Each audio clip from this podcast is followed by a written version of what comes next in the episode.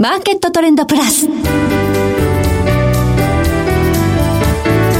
この番組は日本取引所グループ大阪取引所の提供でお送りします。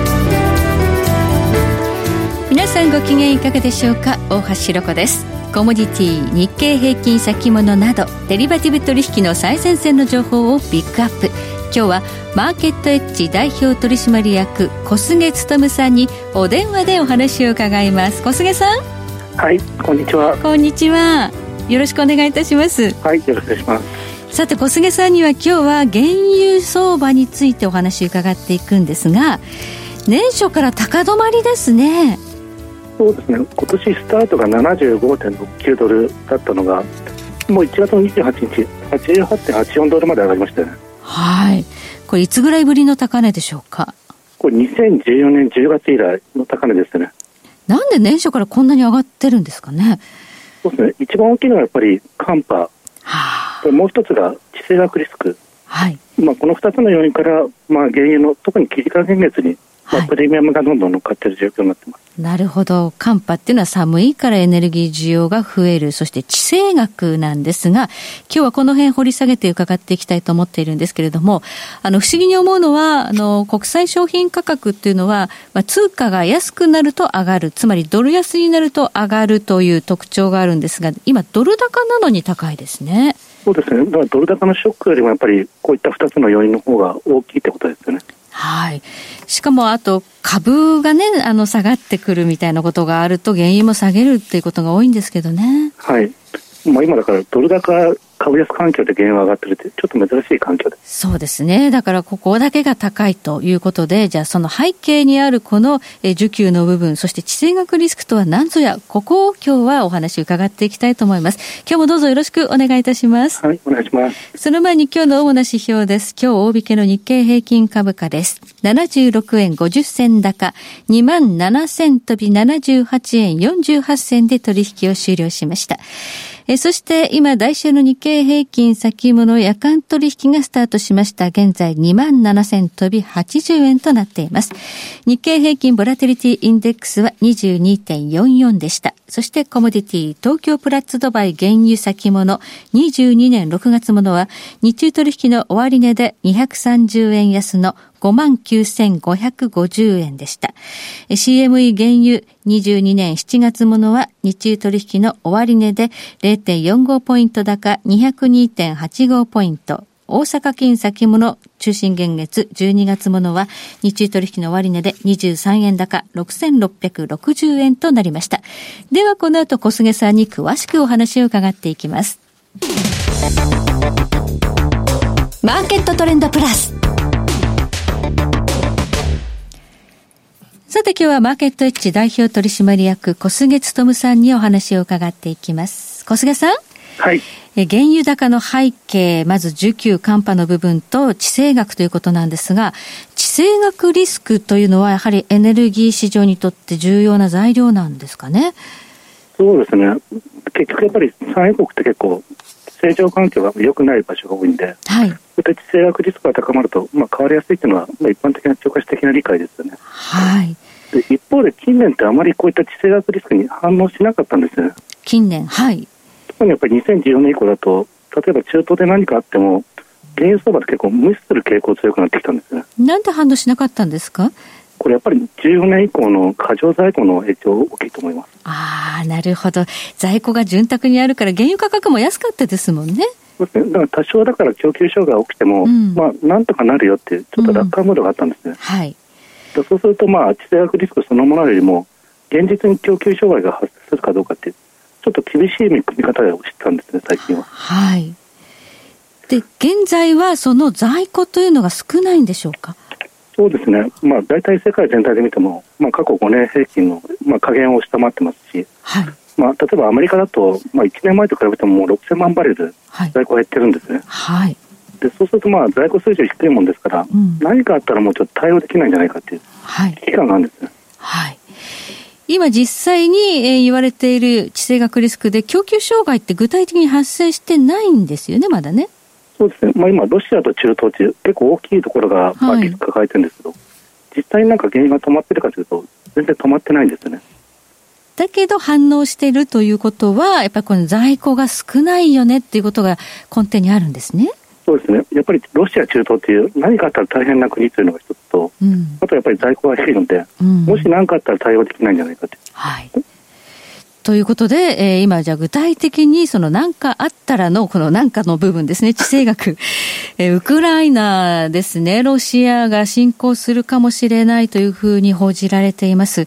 これどういうことが起こってるんでしょう、はい、そうですね、もともとまあ2020年ですか、はい、ウクライナとロシアの間でまあ停戦合意があったんですよね。えーはい、でそれがやっぱり去年あたりからちょっと破られてるよねって。でしかもウクライナが急激に今度 NATO、北大西洋条約機構の方に近づいてますんで、はい、ロシアから見るとやっぱりもう隣国がなんですか西洋圏のそういった軍事的な脅威にさらされている状況。で,、はい、でそうするとちょっと怖いよねということでちょっとこれ以上も NATO は近寄ってこないでくれっていう圧力をかけてるんですね。はい、でその中で今度ウクライナ周辺に今度軍備を増強して、はい、まあ、これ以上やったら何かあるかもしれないよと圧力をかけてるというのが現状ですよね。はい。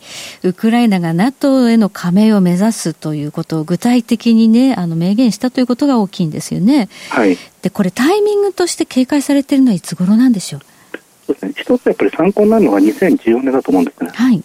で、2014年にもロシアってウクライナに侵攻したんですけど、うん、その時も当然やっぱり2月だったんで、はい、当時もオリンピックがあったんですよね。ちょうどね、かぶりますね。はい。でソチオリンピックが2月7日から23日にあったんですけど、うん、ロシアが侵攻したと言われているのが2月23日、はい、オリンピック終了のタイミングだったんですね。はい、でもしこれと同じタイミングだと、今年ってやっぱり北京の方でオリンピックありますから、えー、まあ、4日から20日、2月の、はい、でそうすると、まあ、2月の下旬から3月あたりが、ちょっとやっぱり怖いタイミングになるのかなというのがマーケットの見方ですよね。はいまあ、その時期が近づいているということがあって、原油価格なかなか下がらないということもあるんでしょうけれども、ロシアというのはやはり産油国としての存在が大きいということもありますね。そうですね、これ、世界シェアが12.1%あるんですね。はい。アメリカ、サウジアラビアに次いでも世界3番目の原油供給国。はい。で、天然ガスに関してはもうこれ世界2番目なんですね。ええ、で特にこれ、アジア向けと欧州向けの輸出がすごい大きいんですね。うんで原因に関してはもうアジア向けが42%で、はい、でで天然、はい、天然ガスだとまあアジア向けが11%、はい、まあ、欧州向けは72%ということで、まあ、特に欧州はやっぱり、えー、ロシア産の供給が止まると大きい影響がある。ですから、このウクライナの問題で、えー、ドイツがこの制裁に対して消極的な姿勢を見せているの、この辺が関係してますかね？そうですね、まあ、ロシアからパイプラインで天然ガス持ってきてますんで、はい、まあ、骨が止まると、まあ、今、ただでさえ天然ガスの値段上がってますんで、うん、えー、まあ、電力供給もちょっと難しくなってきてしまうということで、うん、ちょっとすごい敏感になってます。そうですね。で、もしこれ、あの、ロシアが具体的に軍事行動に振って出た場合、えー、欧米諸国は、西側は制裁するというふうに今言ってますが、はい、これを、まあ、怖がってるということですね、今。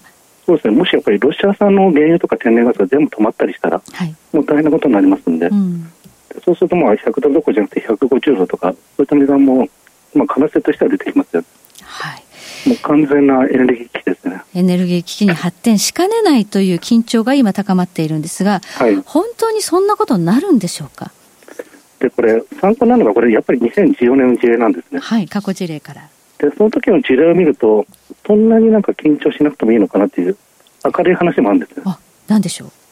で一つがその当時まあ、ロシアのエネルギー業界を制裁対象にしたんですけど、はい、天然ガスは見送ったんですよね、はい、あまりにもやっぱり影響大きすぎるんで天然ガスも制裁すると今度欧州の方で寒波が来てるのに、えー、暖房が使えなくなってしまうと。うこういった状況がきついので天然ガスだけちょっと外そうということで、はい、当時は石油に限定した制裁だったんです、はい、でもう一つが、まあ、その時言ったのが石油のポテンシャルに対する制裁っていう考え方をしたんです。ポテンシャル。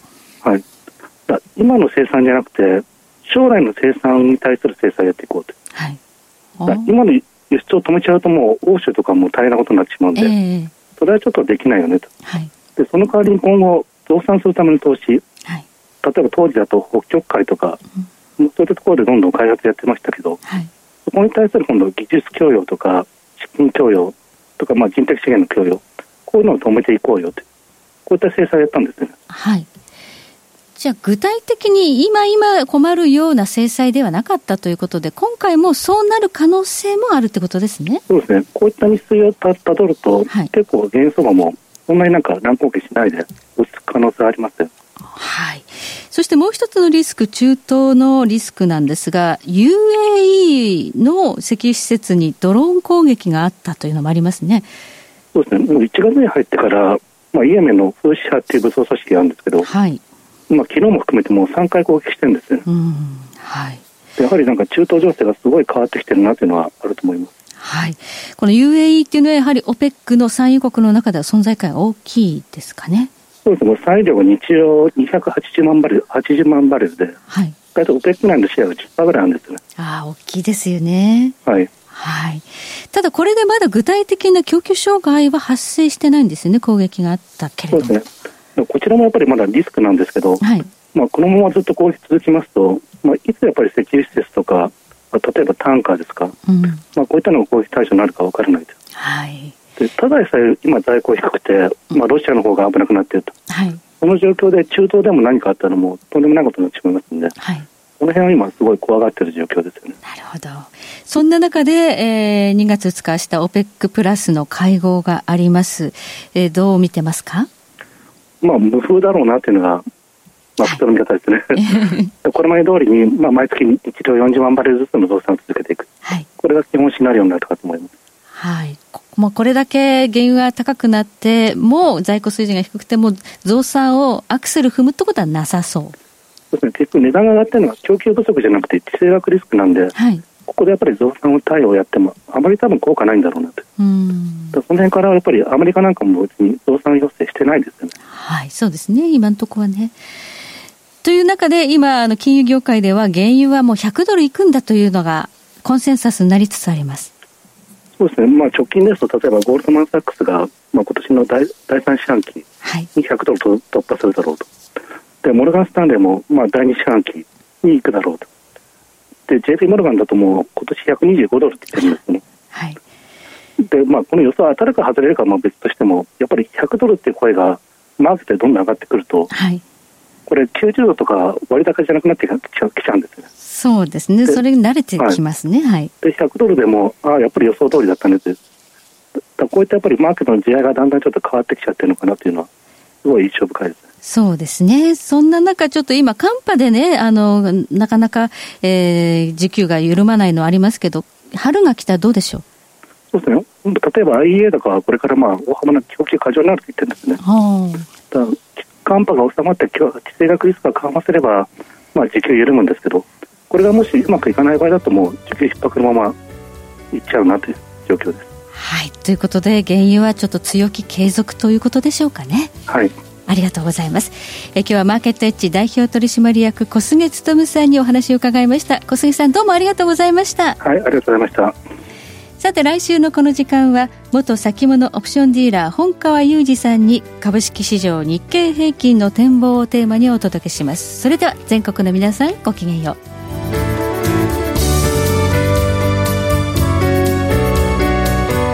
この番組は日本取引所グループ大阪取引所の提供でお送りしました。